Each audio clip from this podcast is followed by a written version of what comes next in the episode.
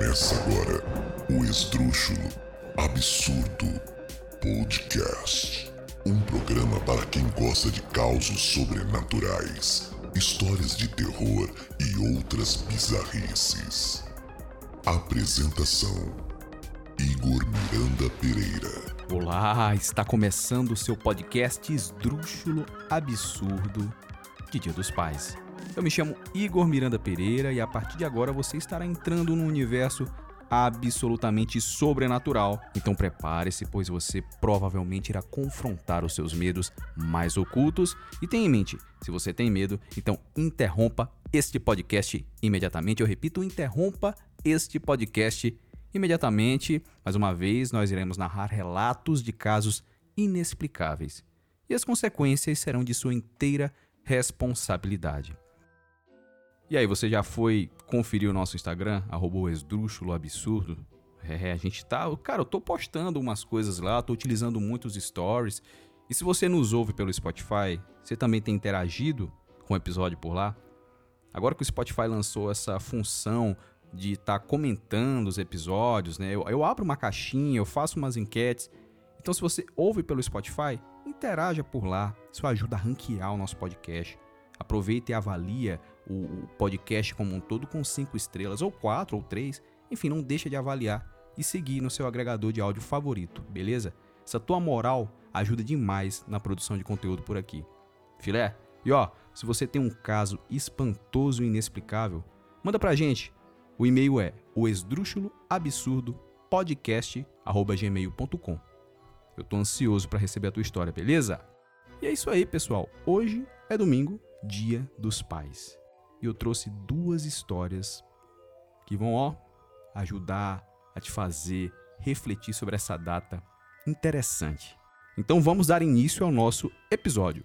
No episódio de hoje serão narradas duas histórias espantosas da internet. Portanto, se você não acredita no sobrenatural, coloca os teus fones de ouvido, escolhe uma posição que você fica confortável e ouça agora. O meu pai era um homem estranho e em seguida, meu pai. Uma vez me perguntaram em que momento eu senti medo suficiente para ficar paralisado. Eu pensei bastante no assunto e posso afirmar com bastante certeza que foi em algum momento em meus 12 anos, em um dia de tempestade. Não que uma tempestade me assuste, na verdade eu até gosto da chuva. Se fosse o meu eu normal, eu estaria adorando aquele dia nublado e o som da chuva batendo no telhado. Contudo, algo muito estranho acontecia por aqueles tempos. Esse é aquele tipo de história, de conto, de relato que eu pensei em guardar para mim durante anos. Só que, ao que me parece, quanto mais eu guardo, mais essa história me faz mal. Então pensei, acho que o melhor a fazer é compartilhar com os outros. E talvez David Bowie defina muito bem essa minha vida como um trecho daquela música que diz: Puxa, minha vida é um pouco gozada e eu ainda sou tão novo. Pois bem, vamos ao começo. A minha mãe e meu pai se casaram por. Bem, eu não sei dizer o motivo. Eu não sei se foi por amor ou se foi porque ela engravidou muito cedo. A única coisa que sei é que o casamento estava fadado ao fracasso. Os meus pais brigavam bastante, por todos os motivos, e as traições do meu pai não ajudavam também. A coisa só piorou quando ele perdeu o emprego. E meu pai era um homem maluco por dinheiro. Às vezes eu achava que ele faria qualquer coisa para conseguir alguns trocados. E quando ele ficou desempregado, seus dias eram na frente do computador, fazendo sabe-se lá o quê. O primeiro sinal de que algo não estava muito certo foi quando uma vela preta apareceu bem na frente do nosso portão. Poderia ser coisa do vizinho e de sua religião, se as velas também não tivessem aparecido dentro da gaveta da cômoda que ficava no corredor. O segundo sinal foi quando as facas da cozinha começaram a sumir também.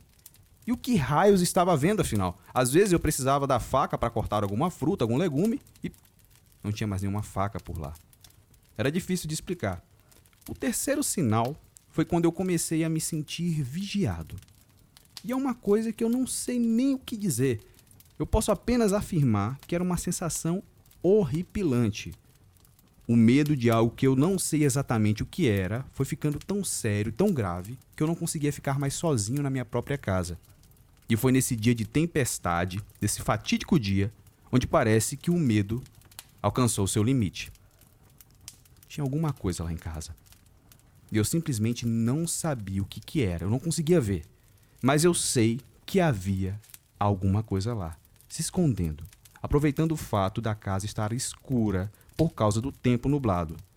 Os pelos do meu corpo não paravam de arrepiar. Eu só consegui me acalmar quando meus irmãos chegaram em casa e eu não fiquei mais sozinho. Pois bem, um belo dia, em uma de suas brigas diárias, mamãe finalmente colocou o papai para fora de casa. E ele saiu e nunca mais voltou. E o tempo foi passando e numa daquelas conversas que eu tinha com a minha mãe, alguns assuntos vieram à tona, como o caso das velas pretas, as facas que sumiam e a minha sensação de estar sendo observado.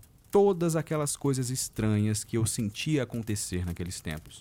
Talvez por eu ter idade o suficiente para saber, minha mãe resolveu contar toda a verdade. Entretanto, não importa a idade que eu tenha, saber o que realmente aconteceu me incomoda até hoje.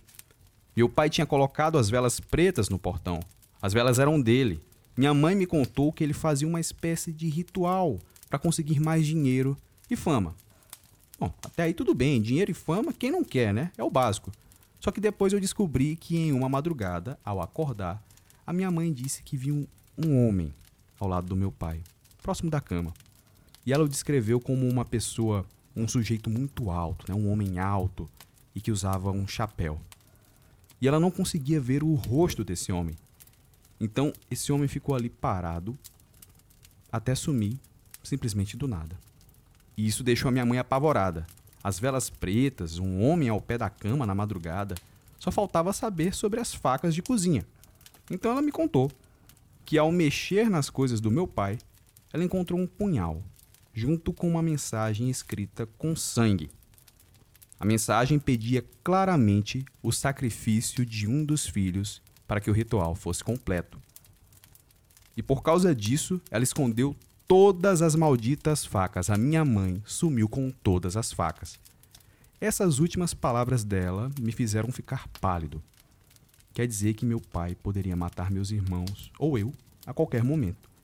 E o mais engraçado disso, o mais engraçado disso, é que agora eu já adulto, quando estou deitado na cama sem dormir, eu começo a pensar em qual de nós ele teria matado.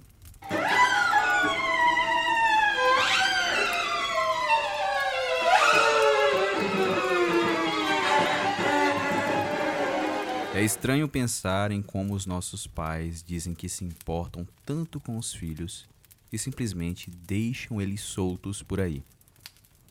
Meu pai não fazia isso. Ele era um homem exemplar em todos os quesitos. Todos os dias de manhã, ele saía para trabalhar e queria que a casa ficasse impecável quando voltasse. Eu nunca o julguei.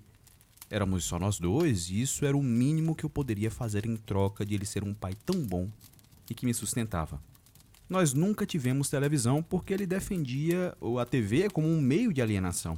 Assim como os brinquedos também eram desnecessários lá em casa. Apenas os livros usados para os meus estudos, feitos em casa todo o fim de semana, eram os meus companheiros. E eu nunca fui à escola também.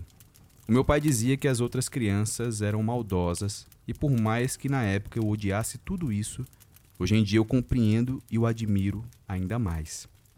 Os métodos do meu pai eram tão surpreendentes que nunca foram ensinados nos livros. Todos os dias de noite ele me levava para o quarto e me dava educação sexual. Porque ele dizia que isso seria útil para mim um dia como garota. E no início eu discordava daquele método, mas mais uma vez ele estava certo. Sempre que ele chegava, se houvesse algum resquício mínimo de pó em qualquer canto da casa, meu pai me batia sem dó e nem piedade para o meu aprendizado sobre organização. E isso já me custou tanto alguns dentes quebrados, como fraturas pelo corpo, que foram consertados por ele também. Ele era um médico excepcional, fazia muito bem o seu trabalho e tudo era completamente organizado. Frequentemente, papai trazia aqueles que eu chamava de pacientes para nossa casa. Ele sempre arrastava esses diferentes pacientes até o porão e depois disso eu ouvi os gritos dos tratamentos que foram feitos. Mas na época eu estranhava eles nunca saírem do porão depois dos gritos acabarem durante a madrugada. Eu era muito inocente, mas me acostumei com essa rotina e depois limpar toda a bagunça. Não era sempre que o homem mais admirável por mim se dedicava aos seus pacientes. Quando era uma boa menina, ele me trazia presentes que eu amava. E no meu aniversário de 15 anos, eu ganhei um homem. Papai me disse que eu saberia exatamente o que fazer com o novo hóspede que estava amarrado e desacordado. O homem aparentava ter uns 20 anos, era um rapaz muito bonito e foi com ele os meus primeiros estudos reais em medicina. Eu tinha lido em algum livro algo sobre anestesia e questionei meu pai, mas ele disse que não era necessário nesses casos. Enquanto eu tentava o operar, o homem se contorcia e gritava de dor. E como uma iniciante, eu me comovi e comecei a chorar por achar aquilo errado. Papai me empurrou, fazendo com que eu caísse no chão, e ele mesmo cerrou o homem ao meio com a motosserra. Litros de sangue jorravam e eu nunca apanhei tanto quanto naquele dia. Meu pai me achava fraca, me causando fraturas no crânio que ele demorou dias para me tratar, enquanto eu definhava de fome, de castigo. O castigo era numa jaula e ficava no subsolo. E lá eu era submetida a choques, afogamento e era proibida de dormir. Foi onde eu passei mais tempo quando era criança para que aprendesse as coisas corretas e acabei criando uma amiguinha imaginária para não me sentir solitária. Samantha Mary. Samantha e eu éramos inseparáveis e ela era idêntica a mim. A única diferença era que eu tinha uma mancha de nascença que cobria todo o meu olho esquerdo e ela não. E de alguma maneira sobrenatural, talvez, Samantha conseguiu abrir a jaula e ficou lá, dizendo que para viver a vida, uma de nós duas deveria se sacrificar. E foi ela quem se sacrificou. Depois disso, eu nunca mais a vi. Só restaram algumas memórias da infância. Pois bem, nos dias de hoje eu já sou uma mulher feita e eu pretendo seguir os passos do maior homem da minha vida, meu pai. Eu vou finalmente ter a minha própria casa, já que o meu pai sumiu alguns dias. Mas antes, eu preciso continuar a nossa missão. A nossa missão é purificar todos, como quando fizemos com aquele homem quando eu tinha 15 anos. Aliás, era esse o único intuito de tudo. Era sobre operar, matar, serrar pessoas, e sim purificar. Como todos estão se tornando tão maldosos hoje em dia, a nossa missão como seres superiores é tornar todos melhores. Mas para isso, é preciso encarar o sofrimento até a vida ser valorizada e depois a morte. Nesse momento já é noite e eu estou quase pegando um garotinho que está sentado na calçada. Sorte dele que os pais são descuidados e ele está prestes a ser purificado por mim. Peguei o pano com clorofórmio no bolso e fiz com que a criança apagasse. E para o meu azar, a mãe dele estava apenas fechando o carro na rua em frente e eu acabei não percebendo. Tentei correr, mas fui acertada na cabeça e desmaiei em poucos segundos. O meu pai ficaria decepcionado. Eu ainda estou desacordada por causa da pancada, mas consigo ouvir várias vozes ao meu redor. Até uma delas me chamar a atenção. Não estão vendo? Essa é Jennifer Elizabeth. Eu tenho certeza, eu reconheço essa mancha no rosto. Vocês não lembram? Ela sumiu com a irmã gêmea Samantha quando eu ainda era criança. Até hoje os pais anunciam o rosto das duas na televisão.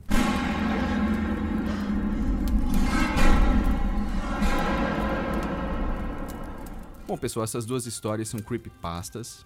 Provavelmente não são verídicas, mas são relacionadas ao dia de hoje que é o Dia dos Pais. Eu, enquanto estava bolando esse episódio aqui, eu tava, pô, pensei, pô, o que que eu vou trazer para esse episódio de domingo? E daí eu lembrei, caramba, cara, é Dia dos Pais, dia 14 de agosto de 2022.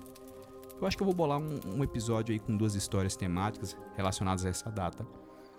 Talvez seja interessante, né? A primeira vez que eu faço isso. Aliás, é a segunda. O primeiro episódio temático foi o do Natal, né? Também foi um episódio bacana. Enfim, eu espero que vocês gostem compartilhem esse episódio, enfim, avaliem uh, o podcast.